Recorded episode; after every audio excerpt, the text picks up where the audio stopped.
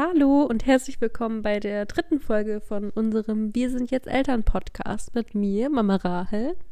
Und mit mir, Alex, dem Papa. Heute wird es also um meinen Schwangerschaftsbericht gehen, wie es so war. Ein paar Tipps werden wir euch geben und auch der Papa wird erzählen, wie er so diese ganz besondere Zeit erlebt hat.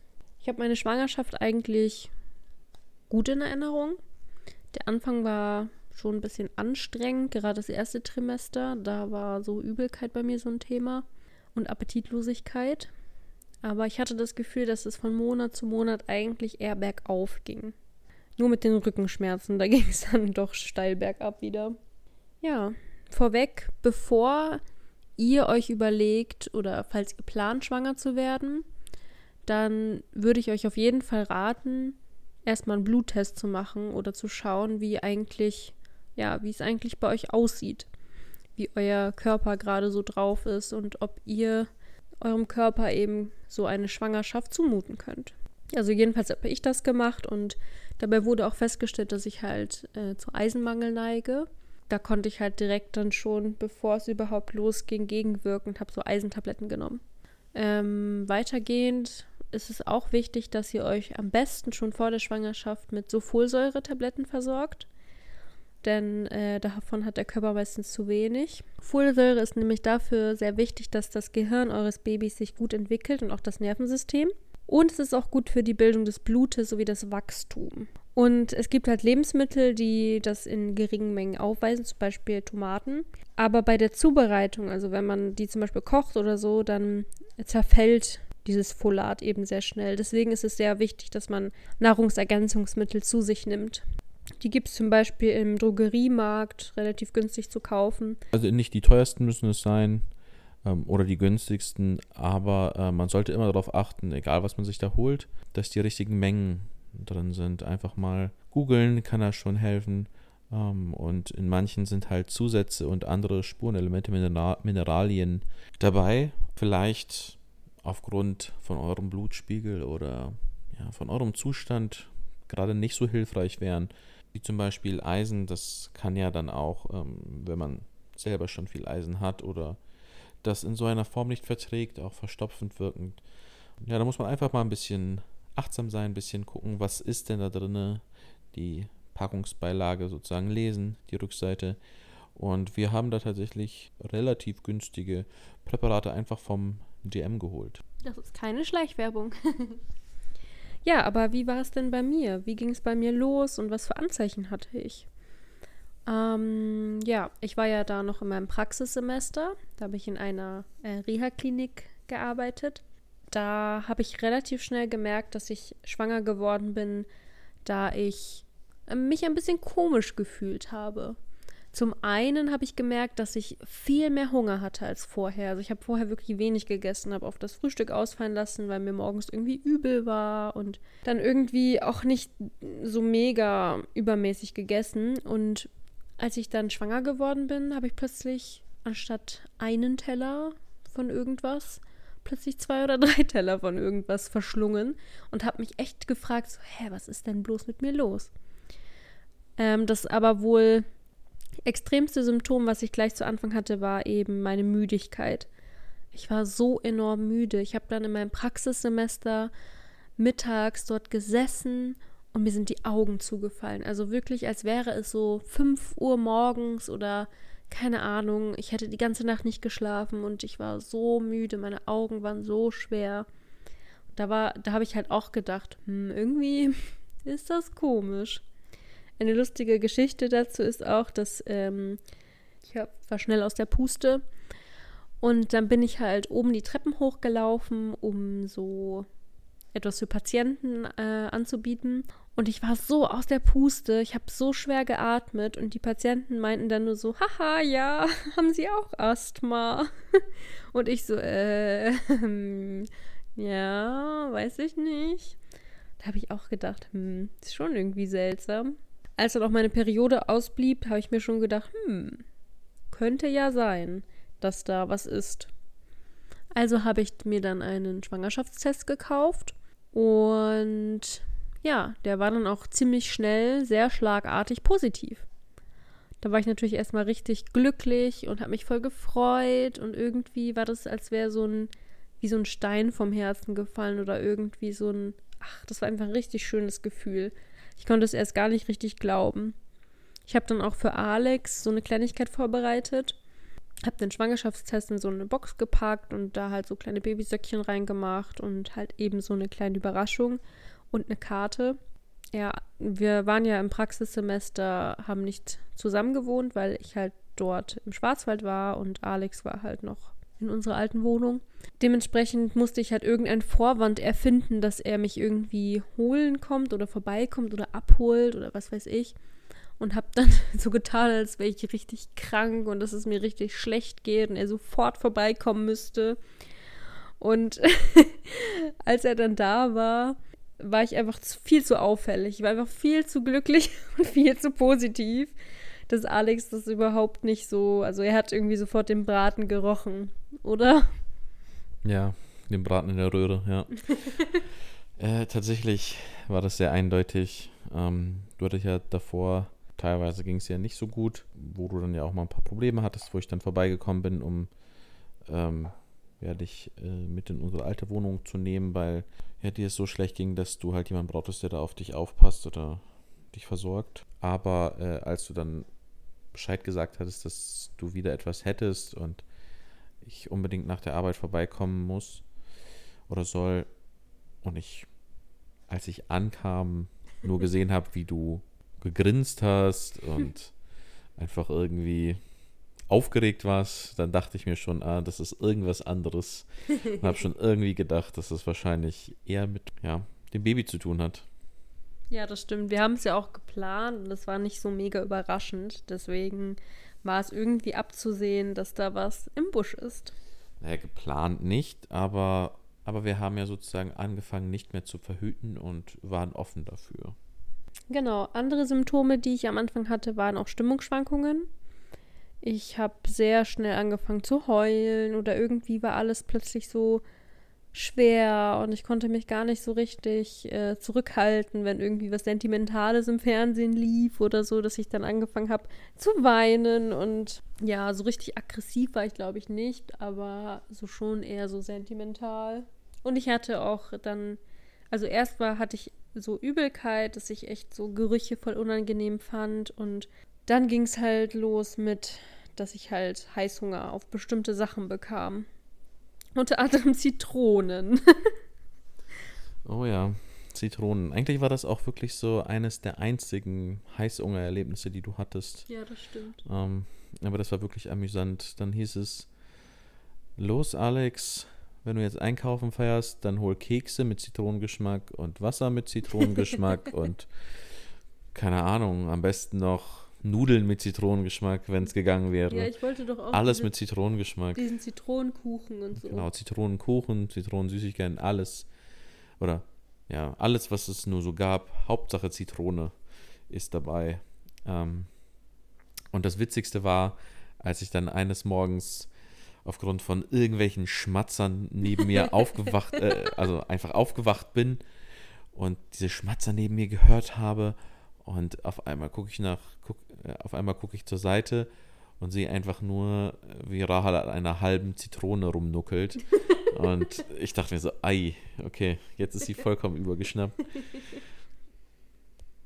Ja, mir war halt übel und ähm, irgendwie hat mir der Duft von Zitronen, auch der Geschmack von Zitronen voll geholfen, dass mir dann nicht mehr so schlecht war. Ach ja, Zitronen. Mag ich übrigens immer noch gerne. Nicht so extrem und exzessiv, aber sind lecker. Man sagt ja auch, dass in der Schwangerschaft, oder das habe ich auch erlebt, dass der Körper dir sagt, welche Nährstoffe du brauchst. Also vielleicht habe ich da auch Vitamin C gebraucht. Später habe ich nämlich auch sehr viel Hunger auf eisenhaltige Lebensmittel gehabt. Und ähm, ja, hatte da eigentlich, da hat mein Körper mir eigentlich ziemlich gut gezeigt, was Sache ist. Wenn ihr im ersten Trimester seid, Erstmal herzlichen Glückwunsch, wenn ihr schwanger seid aktuell. Ihr backt da gerade einen kleinen Menschen, ein kleines Wunder in euch. Das ist was richtig Tolles und richtig Besonderes. Da könnt ihr echt richtig stolz auf euch sein. Also das ist wirklich nicht zu unterschätzen. Auch wenn dieser von mir abgrundtief gehasste Spruch manchmal kommt, dieses du bist ja schwanger und nicht krank. Ähm, lasst euch davon nicht beirren. Ihr macht da was ganz Tolles und ähm, ja, wer das sagt, ist dumm. Tatsächlich hat ähm, Alex am Anfang auch diesen Fehltritt sich erlaubt oder ja, er musste ja auch erstmal die Rolle reinwachsen und das erstmal so ein bisschen verstehen, die Situation. Er hat das aber auch einmal zu mir gesagt und oh, ich war so sauer und so verletzt, weil man quält sich darum, man hat wirklich solche nervigen Beschwerden, dass man irgendwie immer aus der Puste ist, dass einem schlecht ist, man kann nichts essen. Andererseits hat man plötzlich ganz doll Hunger und diese Stimmungsschwankungen, man fühlt sich einfach elend. Und dann kommt noch jemand und will dir das sozusagen abstreiten? Oder was will man mit so einer Aussage bezwecken? Also. Keine Ahnung. Hallo zurück. Für euch ist wahrscheinlich nicht, also ist keine Zeit vergangen. Für uns sind tatsächlich mehrere Tage vergangen und befindet euch jetzt in der Zukunft. Hallo. ja, wir hatten technische Probleme. Eigentlich wollten wir die Podcasts, also die ersten drei schon veröffentlicht haben.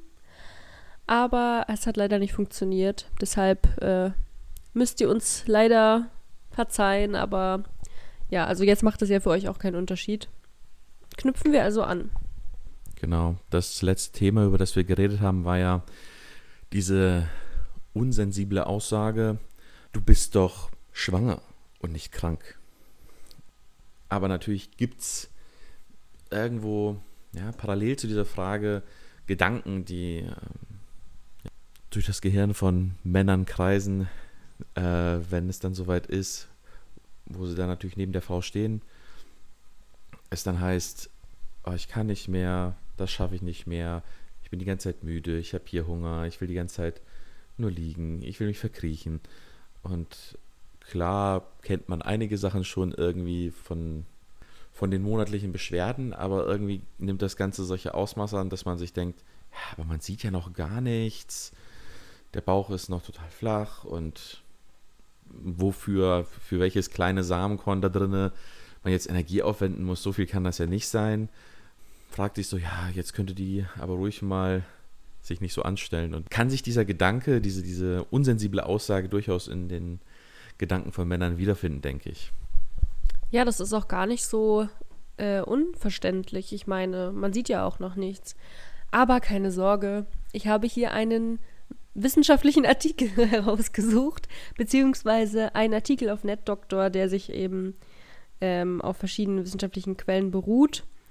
Er wurde verfasst von Dr. Nicole Wendler, ist promovierte Biologin es gibt verschiedene Quellen, zum Beispiel aus dem Bundesverband der Frauenärzte e.V., Bundeszentrale für gesundheitliche Aufklärung. Aber das könnt ihr ja selber nachgucken. Einfach bei NetDoktor Schwangerschaft oder einfach die Frage eingeben bei Google. Warum ist man müde im ersten Trimester? Ja, aber warum ist man denn dann müde, wenn man noch überhaupt nichts sieht? Naja, es ist natürlich so, dass die Schwangerschaft, wenn sie beginnt, erstmal eine komplette Hormonumstellung bewirkt. Das heißt, ähm, sobald die Eizelle sich in der Gebärmutter einnistet, verändert sich alles. Also man kann sagen, dass das Hormon Progesteron, was besonders am Anfang sehr stark ansteigt, besonders verantwortlich für die Müdigkeit ist. Natürlich ist es ja auch noch so, dass ähm, ein Absinken von Blutdruck und Blutzucker startet und dass der Stoffwechsel sich verlangsamt und auch andere körperliche Veränderungen müde machen. Die Plazenta wächst und tatsächlich muss das Knochenmark zusätzliche Blutzellen produzieren, um das Kind und den Mutterkuchen zu versorgen. Das Herz ist auch stärker gefordert, da es jetzt eine viel größere Menge Blut durch den Körper pumpen muss. Das alles kann schon müde machen. Und auch ähm, eine nicht erkannte Schilddrüsenunterfunktion oder eben Eisenmangel, den ich ja auch hatte, können eben in der Schwangerschaft Müdigkeit hervorrufen. Das wird dann ja beim Arzt festgestellt. Es gibt echt viele äh, Sachen, die dazu führen, dass man sich eben müde fühlt und dass eben der Körper durch diese hormonelle Umstellung komplette Hochtouren durchläuft. Also auch wenn man sich vorstellt, dass das Herz einfach viel stärker gefordert ist und viel mehr pumpen muss, kann man sich ja überlegen, was das so für Auswirkungen hat. Aber wenn ihr da noch mehr zu lesen wollt, das steht eben auf der NetDoctor-Seite, die kennt ihr vielleicht auch. Ich kann euch ja mal den Link in die Kommentare schreiben, beziehungsweise in die Beschreibung. Ja, ich hoffe, das kann deine Frage oder die Frage, die sich vielleicht viele oder manche Männer stellen, beantworten. Auf jeden Fall, denke ich mal. Ich meine, ich habe es ja, wir haben es ja dann selber in dem Moment auch nachgeforscht, das dann doch irgendwo im Raum stand. Aber ist natürlich gut, das vorher geklärt zu haben und es einfach zu wissen. Dann braucht man sich gar nicht erst darüber auszulassen oder aufzuregen oder einen so komischen Satz aus dem, aus dem, aus dem Fenster zu hauen. Gibt es das Wort? äh, nicht benutzen, bitte. äh. Ja, und falls du jetzt gerade schwanger bist, herzlichen Glückwunsch. Du hast da ein kleines Wunder in dir und machst gerade was richtig Tolles. Selbst wenn du sitzt, produzierst du währenddessen einen Menschen. Wer fällt dich an alles zu erinnern, was du noch zu tun hast, gerade jetzt im ersten Trimester oder auch allgemein für die, die es interessiert, haben wir so eine kleine Checkliste mal zusammengestellt. Einmal ist es natürlich wichtig, wie wir vorhin schon erklärt haben, dass es wichtig ist, eben sich die Vitamine zu besorgen, also vor allem Folsäure und auch zu gucken, ähm, was der Arzt noch so sagt, was mach, also was gut wäre oder deine Hebamme sagt, was gut wäre, was du dir noch an Nahrungsergänzungsmitteln zu dir, zu dir nimmst. Auch die Ernährung generell mal zu bedenken, ist ein guter Punkt. Ich habe das erst ziemlich spät in der Schwangerschaft gemacht. Dazu erzählen wir später mehr. Am Anfang habe ich mich halt wie gewohnt ernährt, außer dass ich eben zum Beispiel halt keine rohen Eier gegessen habe, also kein Teig. und ähm, natürlich auf Alkohol und auf äh, Fleisch. Genau, rohes Fleisch zum Beispiel. Ja, erst später habe ich dann wirklich angefangen, mich auch gesünder zu ernähren, dass es für das Kind auch noch optimaler ist. Das dürft ihr natürlich auch immer selber entscheiden, aber ich denke, es ist schon sinnvoll, sich da auch ein bisschen an die Ernährung zu halten. Im ersten Trimester ist es natürlich sofort wichtig, ähm, wenn ihr arbeitet, dem Arbeitgeber Bescheid zu sagen, dass ihr schwanger seid. Denn ähm, erst dann gibt es die Möglichkeit, dass ihr eben ähm, da auch freigestellt werdet, falls ihr ein erhöhtes Risiko bei eurer Arbeit habt. Jetzt zum Beispiel, wenn es mit Chemikalien äh, wenn ihr mit Chemikalien zugange seid, wie jetzt zum Beispiel bei Friseuren oder so. Und da ist es wichtig, euren Arbeitgeber frühzeitig zu informieren. Auch ist es wichtig, schon im ersten Trimester sich zu informieren, wo ihr entbinden möchtet. Also auch wenn es noch so weit weg erscheint, es gibt halt Sachen wie zum Beispiel, wenn ihr im Geburtshaus entbinden wollt, dann sind die Plätze rar und ihr solltet euch möglichst schnell daran machen, äh, dort einen Platz zu sichern oder eben euch darüber auch mal zu informieren und auch euren Partner. Bei mir war es nämlich schon so, ich wollte gerne im Geburtshaus entbinden. Also ich war mir noch nicht hundertprozentig sicher, bin immer so hin und her geschwankt. Aber ich habe dann im ersten Trimester mir schon einen Platz sozusagen reserviert, weil ich halt das schon im Hinterkopf hatte. Und da war halt schon alles ausgebucht, außer eben ein paar Termine jetzt, die dann in meinen Zeitraum gefallen sind. Aber hätte ich jetzt wirklich, hm, glaube drei Wochen gewartet oder so oder vier Wochen, dann wäre es schon alles ausgebucht gewesen. Das ist echt heftig. Ja, das heißt also, Ihr solltet euch wirklich im Voraus informieren, wo ihr entbinden wollt. Ja, das Thema Geburtshaus ist so eine Sache.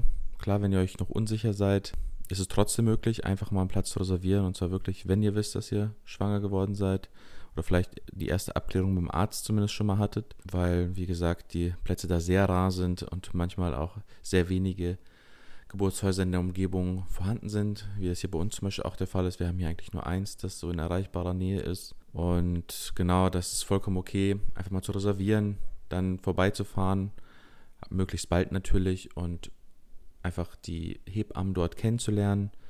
Man lernt immer mehrere Hebammen kennen und darf dann ähm, einfach die Einrichtung kennenlernen, die Hebammen, die Zimmer da sich angucken und einfach mal ein bisschen sozusagen reinschnuppern. Und das kann einem schon helfen, äh, zu entscheiden, ist das was für mich, ist das nichts für mich. Und auch die Hebammen geben gleich am Anfang direkt sozusagen Einführungsgespräche, ähm, die auch von der Krankenkasse, soweit ich weiß, übernommen werden. Da müsst ihr euch also keine Gedanken machen. Wir mussten auf jeden Fall nichts extra zahlen oder so. Genau, da wurden wir einfach aufgeklärt über die Risiken, eventuelle Bedenken, was muss man beachten, äh, Pro und Contra. Wurden auch nochmal angehalten, uns auch zu Hause nochmal darüber zu informieren, was das eigentlich heißt. Wir haben Informationsleaflets äh, und alles Mögliche mitbekommen und konnten uns da auch noch weiter informieren. Aber natürlich ist es wichtig, da jetzt nicht zu lange zu warten, nachdem man die Informationen und dieses Vorstellungsgespräch hatte, da, wie gesagt, die Plätze rar sind und viele sich wirklich sehr, sehr wünschen, einfach da zu entbinden. Und gerade vielleicht, wenn man äh, das mit der Schwangerschaft doch etwas später erst mitbekommen hat, kann es da schon knapp mit den Plätzen werden. Gefühlt muss man einen Platz organisieren, bevor man überhaupt weiß, dass man schwanger ist. Ja, das stimmt. Aber ähm, nochmal ausführlich zum Geburtshaus können wir in einer anderen Folge auch nochmal darüber sprechen oder in der Folge, wo wir über die Geburt sprechen. Das schauen wir nochmal. Auch zum Thema Kliniken ist es vielleicht ganz gut, auch mal so ein bisschen ein paar Hintergrundinformationen zu bekommen zum Bedenken oder darüber nachdenken, denn es ist ja immer noch eher verbreitet, dass man das Kind in einer Klinik bekommt, wobei man ja auch sagen muss, dass nicht jede Klinik gleich ist. Wie Rahel schon gesagt hat, Klinik ist nicht gleich Klinik, was von einem historischen Kontext abhängt, aber an dieser Stelle wollen wir jetzt nicht näher darauf eingehen, sondern das kommt in einer nächsten Folge oder in der übernächsten, wer weiß. Da sollte man sich auch auf jeden Fall informieren und auch wenn man in ein Geburtshaus gehen möchte oder eine Hausgeburt sogar machen möchte, Geburtshaus ist ja irgendwie so die Mitte von, von, von ja. beidem, Hausgeburt oder Klinik, sollte man sich immer noch nach einer Klinik umschauen, da es ja immer noch sozusagen Notfälle gibt und man im Notfall oder auch, äh, wenn die Frau plötzlich sehr, sehr Bedenken bekommt, durchaus mal wechseln müsste. Und dementsprechend ist es wichtig, dass ihr dann wisst, in welche Klinik wollt ihr fahren. Klar, im Notfall ist es immer die nächstgelegene Klinik an Geburtshaus dran. Aber wenn ihr in Ruhe verlegen könnt, das heißt, wenn da einfach Bedenken sind, wenn da bestimmte Situationen sind. oder ihr wollt doch eine PDA. Bestimmte, ja genau. Ihr wollt doch eine PTA oder habt einfach Bedenken bekommen oder die Situation verschlechtert sich, ihr seid sehr lange schon drüber über dem Termin oder sehr weit unter dem Entbindungstermin, dann kann es doch schon mal nötig sein, sinnvoll sein, in eine Klinik zu fahren aber ausführlicher nochmal dazu an einem anderen Punkt. Kommen wir also jetzt zum zweiten Trimester. Ich erzähle euch ein bisschen von meinen Erfahrungen und auch ein bisschen, was ich mir jetzt so aufgeschrieben habe als Checkliste. Ähm, Im zweiten Trimester geht es den meisten Frauen besser. Also nicht immer, ist nicht die Regel, aber schon so, dass es vielen Frauen besser geht. Der Hormonhaushalt hat sich stabilisiert, das heißt, ihr seid gegebenenfalls nicht mehr so doll müde.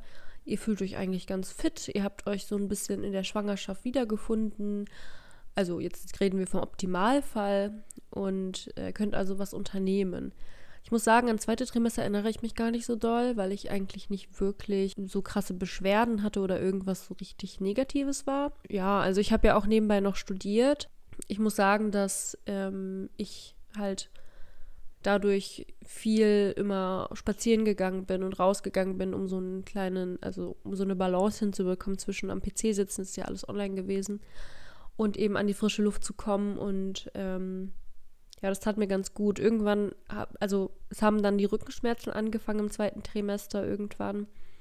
Weswegen ich öfters dann meinen Gymnastikball anstatt einen Stuhl benutzt habe. Wir hatten noch so unbequeme Stühle in der Küche. Da äh, konnte ich dann einfach nicht mehr drauf sitzen. Ich musste dann entweder stehen oder so. Aber das war vollkommen okay irgendwie. Also weiß ich nicht, ich hatte auch irgendwie das Gefühl, ich war einfach zufrieden oder froh, dass ich ähm, studieren konnte und dass es eben okay war. Ja, genau. Und zum Thema, wie meine Frau das gerade schon angerissen hat, ähm, ist es total sinnvoll, sich so einen Gymnastikball zuzulegen. Auch einen relativ günstigen, der einfach auf die Höhe der, ja. Ähm, ja, der Frau abgestimmt ist, damit sie da Übungen drauf machen kann, was vorbereitend hilft und auch entlastend wirken kann, einfach durch ja, dieses Luftpolster, durch dieses Hin- und Herwippen kann das sehr entspannend wirken und einfach helfen bei ganz vielen verschiedenen Sachen, auch beim Training. Genau, Training hast du angesprochen. Es ist natürlich eigentlich auch sehr wichtig, dass man sich sportlich ähm, betätigt in der Schwangerschaft, sofern und wie es dir eben möglich ist. Also wenn du vorher nicht viel Sport gemacht hast, so wie ich, dann ist es natürlich auch nicht sinnvoll, in der Schwangerschaft mit Extremsport anzufangen, ähm, umgekehrt ist natürlich auch der Fall, wenn du vorher viel Sport gemacht hast, dann kannst du auch in der Schwangerschaft noch relativ viel Sport machen. Ich, ich denke immer, der Körper sagt dir eigentlich, wenn du auf den Körper hörst, was er braucht und was okay ist. Also ich bin halt am Ende des dritten Trimester noch sehr lange Fahrrad gefahren und ähm, war sehr aktiv. Im zweiten Trimester eher nicht so. Ich hatte nicht so richtig Lust, ehrlich gesagt, und habe irgendwie auch nicht so richtig die Zeit dafür gefunden, beziehungsweise mir nicht so richtig die Zeit genommen, weswegen ich nicht so mega viel Sport gemacht habe. Deswegen nehmt euch da kein Beispiel dran, sondern probiert immer aktiv zu sein, eure Übungen zu machen. Das hilft nämlich auch gegen die Rückenschmerzen. Zum Beispiel diese Yoga-Übung Katze-Kuh. Könnt ihr mal googeln. Die hat mir sehr gut geholfen. Oder eben einfach auf dem Gymnastikball sich rumzurollen. Das fand ich auch richtig, richtig gut. Ja, es gibt halt so ein paar Bewegungen, die echt richtig entlastend sind, auch wenn der Bauch dann wächst. Und für die zum Thema Checkliste, ich habe jetzt mal im zweiten Trimester hingeschrieben, dass ihr schon mal euch Gedanken macht. Also ich habe auch schon im ersten Trimester angefangen, weil ich einfach hypermotiviert war, ähm, Erstausstattung zu besorgen. Und hierbei ist es natürlich auch nochmal ein Punkt, was ist jetzt sinnvoll, was nicht. Das, das war auch bei uns sehr oft die Frage. Und wir haben irgendwie viel mehr Kram gekauft, als wir jetzt unbedingt gebraucht haben. Obwohl auch ein paar Sachen, die wir jetzt im Nachhinein besorgt haben, echt richtig gut sind. Also das würde, glaube ich, die nächste Folge sein, dass wir noch auf die erste Stattung eingehen, damit ihr vielleicht so ein paar Tipps bekommt. Wir haben ja jetzt schon ein paar Monate lang ein Baby, was uns jetzt tatsächlich geholfen hat und was unnötig war. Das ist ja oft eine Frage. Es gibt ja sehr oft äh, so YouTuber und alle möglichen Influencer, die darauf eingehen und dann doch irgendwie ein Sponsoring mit irgendwelchen Firmen haben. Das haben wir jetzt nicht. Das heißt, das, was wir sagen, äh, ist halt wirklich auch unsere Erfahrung. Ja, also gerade Erstausstattung, da gibt es auch viele Listen online, die ihr euch anschauen könnt. Wir haben da auch auf so Listen geguckt und wir haben ein Sommerbaby gehabt. Das heißt, es ist natürlich auch nochmal ein Unterschied, ob du ein Sommer- oder Winterbaby hast. Generell kann man sagen, es, man kann nie genug Bodies haben, vor allen Dingen Langarm-Bodies. Bei der Größe kommt es auch echt auf euer Kind an. Also wir haben teilweise, also unser Kleiner war ziemlich klein, dünn. Der hatte am Anfang Größe 44 sogar noch, zwei Wochen. Aber nach zwei Wochen schon nicht mehr. Da hat er Größe 50 gehabt. Größe 56 war dann, glaube ich, ein bisschen länger. Aber 44 und 50 waren ziemlich kurz, so von dem, was ihm so passte. Natürlich kann man immer ein bisschen größer kaufen und das umkrempeln. Das ist eigentlich am sinnvollsten, als jetzt jede einzelne Mini-Größe zu kaufen was wir gemacht haben, was im Nachhinein eigentlich auch unnötig war, wir haben sehr viel neu gekauft. Ihr könnt eigentlich bei Vinted auch mal gucken, also das ist jetzt auch keine Schleichwerbung, aber oder einfach gebraucht gucken, ob ihr da was findet, weil Babys wachsen so schnell aus den Sachen wieder raus. Und es gibt mittlerweile auch wirklich schöne Second-Hand-Sachen, die jetzt nicht mega Olivetsch aussehen die ihr kaufen könnt. Was auch wichtig ist, ähm, im zweiten Trimester steht dann meistens der Geburtsvorbereitungskurs an. Ah, das habe ich vergessen, den hättet ihr auch schon im ersten Trimester am besten buchen sollen oder euch darüber informieren müssen, weil oh ja. ich als super organisierte, planungsvolle Person ähm, habe leider es verplant, mir einen Geburtsvorbereitungskurs zu suchen. Deswegen waren wir dann notgedrungen, wegen Corona sowieso, da die Plätze eh rar waren, ähm, gezwungen, halt einen Online-Kurs zu machen. Was im Nachhinein jetzt überhaupt nicht schlimm war. Also eigentlich, vielleicht war es sogar besser, ich weiß es nicht. Aber wir konnten uns das selber einteilen. Wir waren dann noch im Urlaub im dritten Trimester und haben dann im Urlaub so Übungen und so gemacht. Das war eigentlich, eigentlich war es schön. Ja, wenn ihr da keinen Kurs findet oder irgendwie aufgrund der Situation keinen machen möchtet in Präsenz, habt ihr auch noch die Möglichkeit, online euch zu informieren und zu gucken, ähm, wo ihr einen machen könnt und auch welche euch zusagt. Es gibt ja Kurse, die eher so, sage ich mal, alternativ aufgezogen sind. Also da geht es mehr um die, was so passiert, wie man so eine selbstbestimmte Geburt machen kann. Es gibt ja auch welche von Kliniken, da müsst ihr euch einfach informieren, was euch da gefällt. Was auch im zweiten Trimester, glaube ich, schon mal gut ist, ist, sich mental vorzubereiten, auch mit dem Papa zusammen. Also mal darüber nachzudenken, okay, bald steht die Geburt an oder sich eben damit auseinanderzusetzen, wie gehe ich damit um oder wie geht auch der Papa damit um, was erwartet man selber von sich und von dem Mann. Also es ist ganz wichtig, dem Mann genau zu sagen, ich möchte, dass du das und das machst und schon mal zu üben sozusagen, wie das äh, funktioniert, genau. Ja. Das ist, äh, Finde ich auch gut, äh, wenn man da ganz klare Informationen durchgibt, damit man auch wirklich weiß, woran er ist. Ähm, man wirklich sagt, ich kann das aufgrund dessen nicht, ich will das gerne, weil ich mich gerade so fühle. Klar, manchmal ist man da doch sehr hormongetrieben und kann da dann auch gar nichts dafür. Dann ist man, fühlt man sich einfach so und das ist einfach so. Kann ich irgendwo auch nachvollziehen. Vielleicht nicht wirklich äh, am eigenen Leib, aber mittlerweile hat man da dann doch schon so ein bisschen ein Radar dafür entwickelt und kann das so ein bisschen einordnen. Immer kommunizieren, immer einfach klar sagen, warum ist das so und wie ist das. Und dann ist es auch okay. Zu vernachlässigen ist, ist im zweiten Trimester sich spätestens um die ganzen finanziellen Aspekte zu kümmern, also Elterngeld, Kindergeld und was dann noch so alles ansteht. Das ist wichtig, sich da möglichst früh auch darum zu kümmern, dass ihr später dann, wenn ihr dann im dritten Trimester seid oder entbunden habt, nicht mehr das im Kopf habt, was so alles noch ansteht. Das war es auch schon soweit zum zweiten Trimester. Kommen wir jetzt zum dritten Trimester. Im dritten Trimester ähm, ging es bei mir nochmal so richtig los mit Rückenschmerzen. Da wächst ja auch der Bauch rasant und es geht auch steil auf die Geburt zu. Äh, wir sind am Anfang noch in den Urlaub gefahren und ähm, haben da so ein bisschen einen entspannteren Urlaub gemacht, wo wir dann auch etwas länger spazieren gegangen sind und nicht so mega weit von zu Hause entfernt, dass jetzt, wenn die Wehen losgehen sollten, dass wir dann zwei Stunden oder so fahren müssten. Von den Beschwerden her, ja, also das, was am anstrengendsten war, waren wirklich die Rückenschmerzen und dass ich halt recht schnell aus der Puste war. Aber ich habe mir natürlich auch jetzt nicht aufgebürdet, dass ich jeden Tag einen Marathon laufen wollte oder dass ich jetzt alles perfekt gebacken bekommen habe. Es war auch so, dass mir Alex sehr viel unter die Arme gegriffen hat, was Haushalt anging. Gerade so Sachen wie Spülmaschine ein- und ausräumen oder Wäsche nach unten tragen. Das gestaltet sich mit einem dicken Bauch nicht mehr so einfach. Und auch allgemein sich bücken ist jetzt nicht so der Burner, wenn man hochschwanger ist. Checklistenmäßig ähm, habe ich noch aufgeschrieben, spätestens jetzt ist der Zeitpunkt, wo ihr die Kliniktasche packen dürft. Also was in die Kliniktasche gehört, da können wir auch noch mal beim Geburtspodcast drauf eingehen. Ja, das ist auch individuell, ob ihr jetzt im Krankenhaus seid oder im Geburtshaus. Weil im Geburtshaus ist es ja so, dass man direkt nach der Geburt auch wieder nach Hause fährt. Das heißt, ihr braucht da ganz andere Sachen, als wenn ihr jetzt einen längeren Aufhalt in der Klinik habt. Und die Klinik hat ja auch noch mal ein paar andere Sachen dort vor Ort. Wichtig ist auch, dass ihr spätestens jetzt Elternzeit beantragt. Also drei Monate vorher ist schon.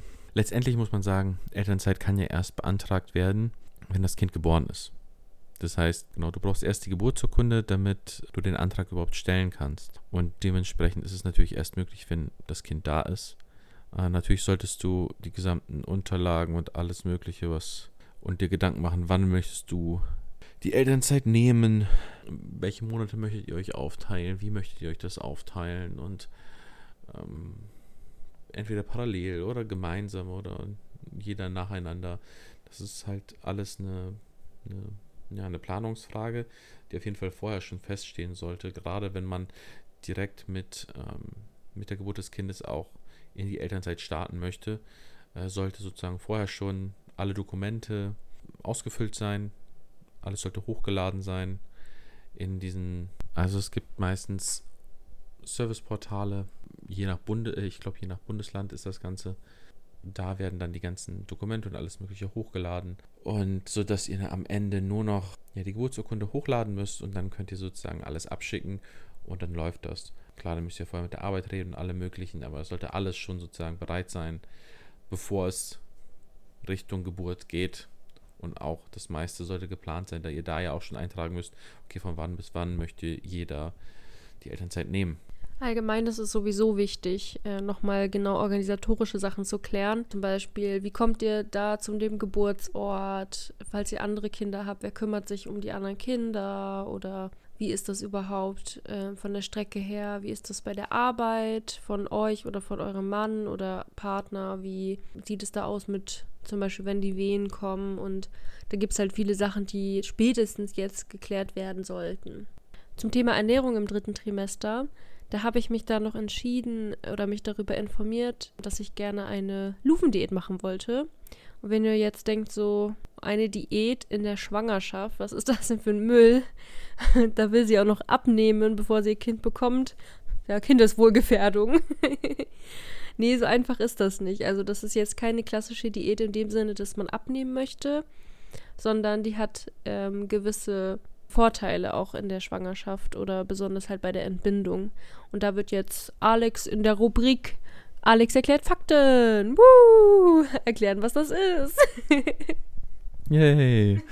Die Luven-Diät ähm, sollte nicht als Diät, sondern eher als so eine Art ja, Ernährungsumstellung betrachtet werden.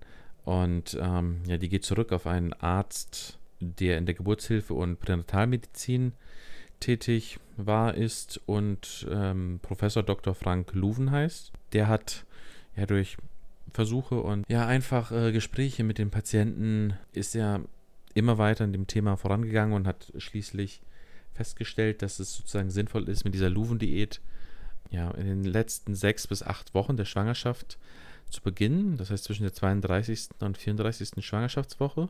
Dabei hat er dabei geraten, auf bestimmte Kohlenhydrate und vor allem Industriezucker zu verzichten. Ja, aber was bringt das denn jetzt?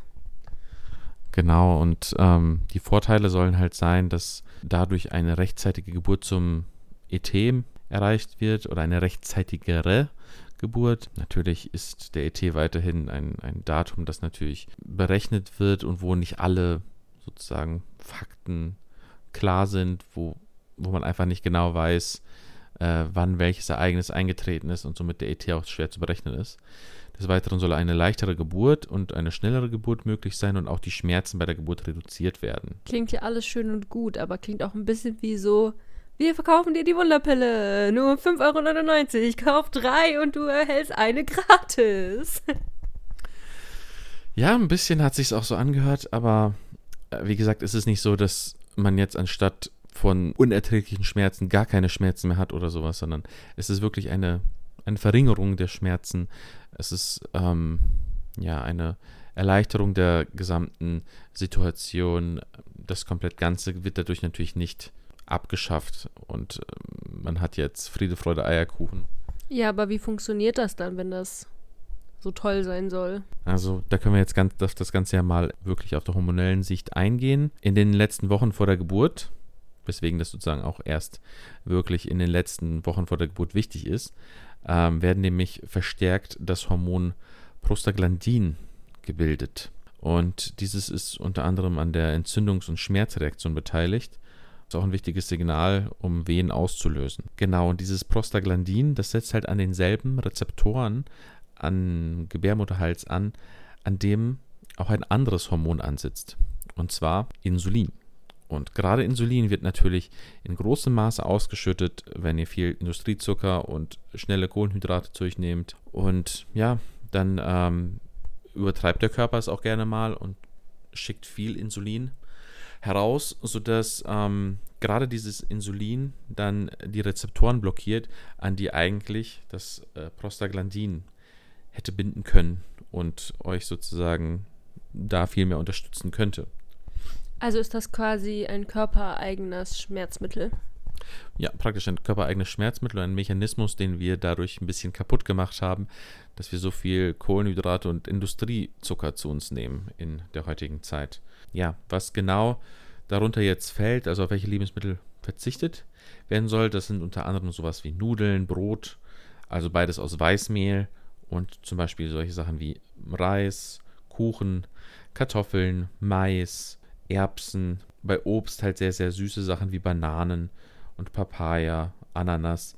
Aber hier natürlich gilt, ähm, im geringen Maß ist das Ganze natürlich vollkommen okay. Es geht nur darum, dass man sich halt natürlich sehr viel davon ernährt. Gerade die Weizenmehlprodukte sind natürlich hoch im Kurs bei uns allen. Was hingegen erlaubt und erwünscht ist, sind zum Beispiel Pseudogetreide, Buchweizen, Quinoa, Gerste, Roggen und so weiter. Ganz viele verschiedene Grüse, grüne Gemüsesorten, Obst wie Äpfel, Kiwis, Beeren äh, und Zitrusfrüchte. Ansonstige Produkte wären halt noch sowas wie Eier, Fleisch, Fisch, äh, Linsen und Kichererbsen und natürlich auch Nüsse. Diese helfen sozusagen dabei, dass der Insulinspiegel nicht so drastisch ansteigt. Ja, und obwohl Datteln eigentlich auch einen sehr hohen Zuckergehalt haben, sind Datteln ziemlich gut auch vor der Geburt zu essen. Laut Studien, die ich auch verlinken werde, ähm, signifikant dazu beitragen, dass man eine höhere Wahrscheinlichkeit für eine schnellere und reibungslosere Geburt hat. Datteln enthalten nämlich sehr viele gute Stoffe wie zum Beispiel Eisen, Vitamin C, Ballaststoffe, Kalium und Zink. Und laut den Studien soll man halt, also da steht hier, man soll also ab der 36. Schwangerschaftswoche täglich Datteln verzehr, verzehren und zwar ungefähr sechs Stück. Ähm, wie genau, wie viele es denn jetzt genau sind und wann dieser positive Effekt auftritt, das ist nicht so ganz bewiesen. Aber Datteln an sich können halt helfen, die Wehen so ein bisschen, also nicht auslösen. Man weiß ja heutzutage auch, dass äh, wehenfördernde Sachen zwar schon helfen können, aber nicht müssen und dass das Baby kommt, wenn es kommen möchte. Ja, an sich, man kann damit, glaube ich, nichts falsch machen, wenn man Datteln isst, denn die haben ja allgemein sehr gute Inhaltsstoffe. Und das wird, also rät auch ähm, der Dr. Luven. Abschließend vielleicht noch, kann jeder diese Diät machen? natürlich ja, außer ihr leidet vielleicht unter irgendwelchen Essstörungen oder anderen Sachen. Ihr solltet auf jeden Fall vor Start dieser in Anführungsstrichen Diät, beziehungsweise halt eigentlich Ernährungsumstellung, mal mit eurer Frauenärztin auf jeden Fall geredet haben und das abgeklärt haben, ob das in Ordnung ist. Soweit ich weiß, hast du ja auch mit deiner Frauenärztin geredet, oder? Ich habe ähm, mit meiner Frauenärztin besprochen, was sie so davon hält und sie war begeistert oder sie hat es sehr gefreut, weil sie immer, also sie wusste nicht, dass es Duvendiät heißt, aber sie rät halt allgemein ihren Schwangeren dazu, sich eben äh, danach zu ernähren. Also keine Dinge zu essen, die den Ho Blutzucker so krass pushen, auch wenn man als Schwangere manchmal so Gelüste hat. Wir, uns, wir haben uns damit zum Beispiel geholfen, dass äh, mein lieber Mann mir mal einen Kuchen gebacken hat und darauf geachtet hat, dass eben alle Kriterien erfüllt worden sind. Anstatt Zucker hat er Xylit zum Beispiel genommen, aber ein Kuchen wollte ich dann doch schon gerne haben pro Tag. ein Kuchenstück. ja, ein Kuchenstück pro Tag würde ich jetzt nicht unbedingt als wenig bezeichnen, aber es war auf jeden Fall besser als am Anfang der Schwangerschaft, wo du dann gefühlt eine Packung mit vier Stückchen Kuchen einfach verschlungen hast, weil du einfach so viel Lust auf Kuchen hattest. Das hat ja auch letztendlich dazu geführt, dass du, weil du direkt vor einer Untersuchung bei der Frauenärztin zu viel Kuchen in dich reingestopft hast, plötzlich Zucker im Urin hattest. Was ja auch häufig ein Anzeichen für Schwangerschaftsdiabetes sein kann. Ja, das hat mich dann zum Nachdenken gebracht, wo ich dann auch gedacht habe, Moment, sehr risky, was ich hier mache. Da habe ich mir dann doch nochmal überlegt, ähm, was zu ändern. Und nachher, nachhaltig kann ich halt sagen, dass die Luven-Diät, glaube ich, mir doch ziemlich geholfen hat bei der Geburt. Also ich habe natürlich keine Vergleichsgeburt. Das könnte ich euch sagen, wenn ich die zweite Geburt ohne Luven-Diät mache, was ich aber eigentlich nicht so gerne machen will. aber ich kann sagen, dass es erträglich war. Und ich glaube, das ist schon, schon was Gutes. Also ich hatte auch das Gefühl, dass die Wehen bis zu den Presswehen auch gut veratmet werden konnten und ich jetzt nicht mega Panik hatte und nicht äh, es nicht so mega krass schlimm war, dass ich gesagt habe, ich brauche unbedingt eine PDA. Also vielleicht hat es geholfen, vielleicht auch nicht, aber ich meine, es ist nie schlecht, wenn man sich gesünder ernährt. Also das, selbst wenn es nichts gebracht hat, die gesunde Ernährung bringt sicherlich immer irgendwas. Ja, genau, das kann ich auf jeden Fall so bekräftigen. Und ähm, Vielleicht noch abschließend dazu sagen, dass ähm, diese ganze Luven-Diät äh, jetzt nicht durch irgendwelche Studien wirklich hundertprozentig belegt ist, wo das sozusagen mit Vergleichsstudien und allem möglichen ähm, untersucht worden ist. Es gab da zwar eine Meta-Analyse, die wir euch äh, hier auch verlinken können.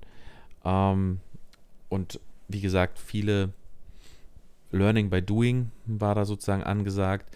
Das ist einfach von diesem Professor Dr. Luven viel durchgeführt wurden und er hat positive Ergebnisse gesehen und auch viele Hebammen preisen diese ähm, Ernährungsumstellung wirklich an und ähm, können da berichten, dass Schwangere, die schon Geburten hatten und danach auf die Luven-Diät gewechselt sind, danach plötzlich viel leichtere und bessere Verläufe hatten und ähm, weniger Schmerzen und so weiter. Und dementsprechend gibt es da durchaus einige Erfahrungsberichte, allerdings keine wirklich aussagekräftigen Studien, das muss man dazu sagen. Ja, und wenn ihr euch auch so ein bisschen fragt, okay, was kann man jetzt essen, wenn man jetzt diese Luven-Diät macht?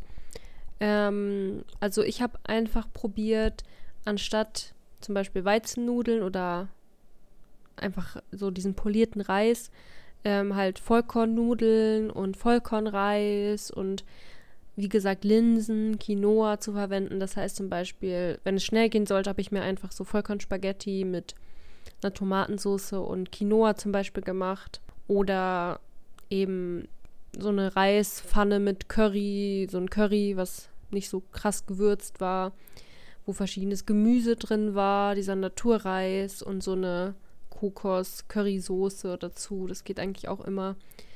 Und da hat man eigentlich schon eine Grundlage für viele Gerichte, die man da machen kann. Man kann natürlich auch richtig eskalieren. Also ich hatte dann auch total Freude, mit diesen Beschränkungen umzugehen. Ich habe dann auch probiert, zum Beispiel gesunde Burger zu machen, die Burgerbrötchen irgendwie selber zu backen aus Vollkornmehl oder aus Kichererbsenmehl oder andere Mehlsorten. Ich wollte mich halt so ein bisschen ausprobieren. Und die Soße zum Beispiel selber zu machen, ohne dass jetzt man so eine Fertigsoße nimmt, die jetzt enorm viel Zucker hat.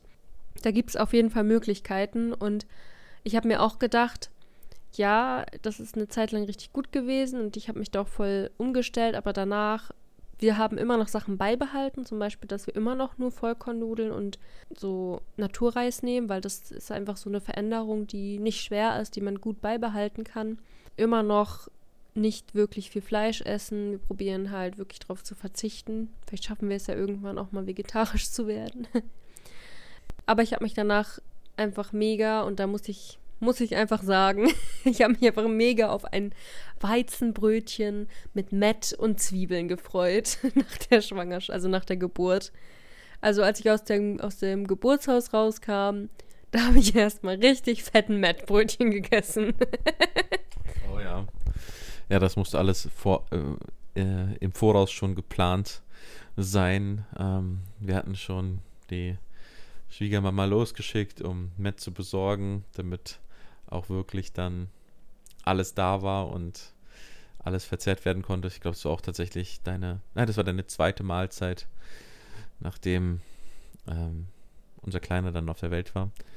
Die erste Mahlzeit war dann der Joghurt, der, den wir noch mit dabei hatten. Aber die zweite Mahlzeit waren dann tatsächlich mehrere Mettbrötchen.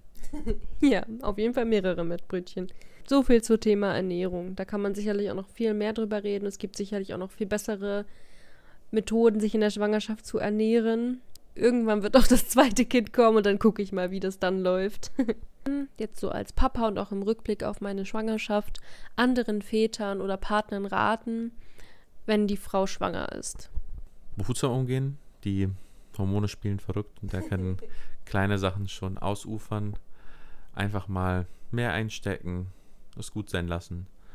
Gerade wenn vielleicht auch eure Partnerin zu Hause ist ähm, und äh, nicht mehr arbeitet und dann halt auch irgendwie vielleicht fürs Kochen so zumindest noch zuständig ist oder so, dass dann trotzdem häufiger mal einfach was mitgebracht wird, dass ihr unterwegs was esst, dass ihr auch trotzdem nochmal schön ausgeht, die Zeit ausnutzt zu zweit. Ihr seid trotzdem noch ein Paar und es geht nicht nur noch um das Kleine. Die Frau möchte sich auch immer noch geliebt und gewertschätzt fühlen. Bringt häufiger mal was mit, damit die Frau nicht immer kochen muss, sozusagen. Und ähm, das freut sie einfach. Und klar ist es für jede Frau unterschiedlich. Bei meiner Frau war es auf jeden Fall so, dass sie es total geliebt hat, wenn ich dann einfach was mitgebracht habe. Oder wenn ich mal das Kochen übernommen habe. Auch wenn ich vielleicht schon ansonsten auch ähm, die ganzen Haushaltstätigkeiten schon weitestgehend übernommen hatte, weil Bücken und Spülmaschine einräumen, ausräumen schwer fällt, weil runtergehen, um die Waschmaschine zu befüllen, schwerfällt und natürlich das Heben von den einzelnen Sachen auch nicht unbedingt einfach ist. Das Einkaufen, das Tragen der Einkaufstüten, wobei ich hoffe, dass ihr natürlich immer die Einkaufstüten tragt. Als Gentleman ist das. Alex hat gesprochen. So ist es. Das ist natürlich eine Pflicht. Und auch wenn ihr vielleicht sogar schon am Putzen seid und sowas, einfach weil eure Frau nicht mit den Chemikalien in Kontakt kommen soll oder einfach weil sie ständig müde ist und kaputt ist, trotzdem einfach zu sagen, okay, ah, dann koche ich trotzdem mal und da wirklich euch zurückzunehmen und vielleicht auch ein bisschen mehr einzustecken. Ähm, sie wird es euch spätestens nach der Geburt auf jeden Fall sehr, sehr danken. Das stimmt. Und auch mal an die werdenden Mamas. Probiert nachsichtig mit den Männern zu sein, mit den werdenden Papas. Äh, vieles ist auch sehr neu für sie und ihr müsst ja auch bedenken, das kleine Wunder in euch, das spürt ihr jeden Tag und ihr habt so eine Verbindung dazu und die haben die Männer ja am Anfang noch gar nicht. Erst wenn der Bauch wirklich wächst und man vielleicht Tritte spürt, selbst dann ist es noch schwierig zu begreifen, was eigentlich passiert, während ihr da schon voll im Mama-Instinkt seid. Die Papas meinen es meistens nur gut.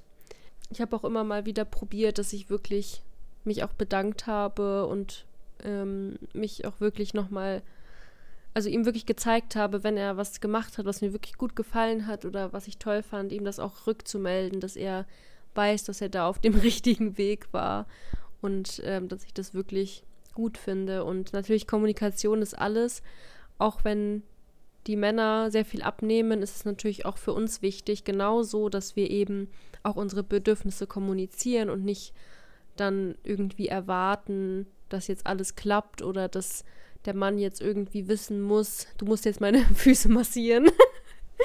Oder wissen soll, wie er was genau machen soll, dass es eben passt. Und ähm, ja, ich glaube, Geduld von beiden Seiten und eben so eine ausgewogene Art ist wichtig. Also immer, wenn unausgesprochene Sachen im Raum stehen, am besten ansprechen, weil so ein Baby, das fordert einfach alle Konflikte und alles, was noch nicht geklärt ist und alles, wo ihr Schwierigkeiten habt, euch zu einigen, das wird spätestens dann, wenn ein Kind da ist, vielleicht wenn das zweite Kind da ist, aber irgendwann wird das alles auf euch zurückfallen und Dinge, die nicht ausgesprochen sind, bleiben dann nicht ausgesprochen und kommen dann irgendwann wie so ein Hagel an schlimmen Dingen herunter und Vulkanausbruch. Ja, genau, wie ein Vulkanausbruch begräbt euch dann. Und dann ist es viel schwieriger, als wenn ihr einfach jedes Mal, auch wenn es mühselig erscheint, Dinge ansprecht und sofort die Möglichkeit bietet, die zu lösen. Ich glaube, das ist immer sinnvoller. Und nicht vergessen, jeder Mensch ist unterschiedlich und jeder denkt ja auch unterschiedlich. Und nur weil ich denke, das ist klar, dass man so etwas so und so macht, ist es für den anderen gerade nicht klar. Und der oder die Person versteht es dann eh gar nicht so. Ja. Ja, es ist halt einfach so, dass, wie du gesagt hast, jede Person tickt da anders, jede Person braucht was anderes. Manche können vielleicht noch viel schaffen und machen, manche drehen komplett am Rad, obwohl es vielleicht gerade erst ganz am Anfang der Schwangerschaft ist. Ähm, jeder hat da ja auch so sein eigenes Ventil, seine eigene Liebessprache, die sozusagen ihm hilft, einfach sozusagen wieder aufzutanken, wieder aufzufüllen und ähm, einfach wieder ja, man selbst zu sein, einfach ein bisschen ja, entspannter mit allem umzugehen. Ja, da ist es wichtig, dass ihr halt einfach wisst, was, was braucht euer Partner, eure Partnerin, wie könnt ihr da am besten dran gehen. Und da gibt es auch gute Möglichkeiten, das herauszufinden, was ihr selber am meisten liebt, was eure Partner am meisten lieben. Ja, genau. Und nicht vergessen, die Schwangerschaft ist kein Wettbewerb. Also kein Wettbewerb mit eurem Partner, wer am meisten leidet. Kein Wettbewerb mit irgendwelchen anderen Mamas, wer die beste oder die schlimmste äh, Schwangerschaft hat. Es gibt ja wirklich auch viele, die sich eben durch die Negativität profilieren. Das ist alles ein Miteinander und jeder erlebt es anders. Wir sind immer noch sehr subjektive Wesen. Man kann nichts pauschalisieren und sagen, ja, ich habe das nicht gefühlt, deswegen darfst du das auch nicht fühlen oder kannst du das nicht fühlen. Das ist alles Quatsch. Und deswegen seid nicht zu streng mit euch, seid nicht zu streng mit anderen. Und auch wenn es vielleicht auf Social Media manchmal so aussieht, als ob irgendwie jede Schwangerschaft so richtig wundervoll ist oder eben jede Schwangerschaft richtig scheiße ist, lasst euch davon nicht beirren. Eure eigene Einschätzung ist da auf jeden Fall. Und ähm, was ich nur sagen kann, ein positives Mindset, also einfach positiv daran zu gehen, schadet auf jeden Fall nicht, weil das Herangehen hat auch bei dir wirklich Wunder gewirkt ich sagen. Ja, das stimmt. Also ich hatte auch das Gefühl, viel mehr schaffen zu können, wenn ich eben mich nicht mit den negativen Dingen mega beschäftige, sondern darauf gucke, was wirklich gut ist und wie dankbar ich sein kann, dass ich Dinge machen konnte und so. Und klar, man leugnet jetzt auch nicht die negativen Momente. Also es gab auch Momente, wo ich echt dachte, boah, scheiße, gerade jetzt mit Studium, wie schaffe ich das? Und auch wirklich da echt dachte so, boah, ne, wie schaffe ich, wie soll ich das hinbekommen alles? Aber wenn man das mit dem Partner dann teilt und auch die Ängste miteinander teilt, sowohl Mama und Papa, dann ist man eigentlich gut darauf vorbereitet. Genau, und falls ihr noch Fragen habt, wir haben jetzt ja verschiedene Rubriken vorgestellt. Fakten mit Alex oder Alex erklärt Fakten. Falls ihr noch was rund um die Schwangerschaft oder etwas wissen wollt, ähm, was irgendwie auch wissenschaftlicher Natur ist oder vielleicht nicht, wo ihr gerne aber mehr Hintergrundwissen haben möchtet, dann könnt ihr uns auch gerne schreiben. Wir hinterlegen eine Mail, ihr könnt auch auf Instagram uns äh, antworten. Ja, dann gibt es ja noch die Rubrik ähm, Elternfreuden. Da könnt ihr gerne eure Momente teilen, die in Bezug auf die Folge zum Beispiel relevant sind. Wie zum Beispiel, wie war eure Schwangerschaft? In der letzten Folge ging es ja darum, was, wie habt ihr reagiert, wenn, oder das war auch diese Folge, wie habt ihr reagiert, wenn Leute zu euch gesagt haben, du bist ja schwanger und nicht krank? Da könnt ihr einfach mal eure Situation gerne teilen. Da können wir eine schöne Community vielleicht aufbauen. Und äh, dann noch die Rubrik Darf ich fragen oder fragt die Mama. Da können gerne die Väter mal so richtig, es gibt ja keine dummen Fragen, aber so richtig unnötige, dumme, riskante Fragen stellen, die sie vielleicht nicht ihrer eigenen Frau stellen würden. Die wird dann auch beantworten. Ja, sowas wie, ja, warum kannst du denn nichts? Warum, wenn du schwanger bist und man noch nichts vom Bauch sieht, wie es in der heutigen Folge so war. Elternfreuden. Hattest du einen lustigen oder schönen Moment diese Woche? Ein schöner Moment diese Woche ähm, war gerade heute, als du durch ähm, die alten Bilder von unserem Kleinen gegangen, äh, also einfach durchgescrollt hast und dir verschiedene Sachen angeguckt hast und ich daneben saß mit dem Kleinen, äh, habe ich doch echt festgestellt, dass einfach so eine extreme Veränderung und so großes Wachstum in nur so kurzer Zeit passiert ja, ist und ähm, er da so gewachsen ist, gediehen ist und jetzt so viel dazugelernt hat. Und ähm, mir kam das einfach vor wie gestern, dass das war, aber gleichzeitig auch, dass er schon immer da war und einfach, einfach gar nicht ohne ihn geht. Und trotzdem musste ich feststellen, dass das Ganze ja gar noch gar nicht so lange her war. Und irgendwie war das so ein schöner Moment der Erinnerung, aber auch irgendwie der Feststellung, dass er so gut wächst und gedeiht und das war einfach schön. Ja, ja. auch voll schön. Ich erinnere mich, ich kann ja mal. Genug mit den Gefühlen. Reicht jetzt. ich kann ja mal ein bisschen äh, die Stimmung zerstören und ähm, eine lustige Geschichte erzählen. Denn vor ein paar Tagen ist mir wieder der andere Alex begegnet. Es war wieder so eine Situation wie beim letzten Mal. Wir sind eingeschlafen und Alex hat angefangen zu schnarchen. Ja, und dann habe ich ihn gehauen und meinte so, ja, bitte dreh dich um. Und dann hat er mich so angeguckt und mich halt gefragt, ja, wen soll ich umdrehen? Ich so, ähm, dich selbst. Ich dachte, du hast mich halt wirklich nicht verstanden oder so. Aber dann habe ich ja gesagt, ja, bitte dreh dich selbst um. Musst halt ein bisschen schmunzeln. Und du so, wen? Ja, dich selbst. Und dann hast du mich nur so angeguckt, entgeistert mal wieder. Und dann musste ich lachen und habe dich dann gefragt, wer bist du? da kam aber leider keine Antwort. Also Leute, das Mystery geht weiter. Wer ist dieser andere Alex? Wo kommt er her? Was will er von uns? naja, da hat er sich umgedreht und weitergeschlafen. Hat also nicht ganz funktioniert. Also das war das Ende der Folge. Dann wünschen wir euch noch einen schönen Abend, schönen Tag, schönes, in welcher Zeitzone ihr auch immer seid. Macht's gut und bis zum nächsten Mal. Ciao, ciao. Tschüss.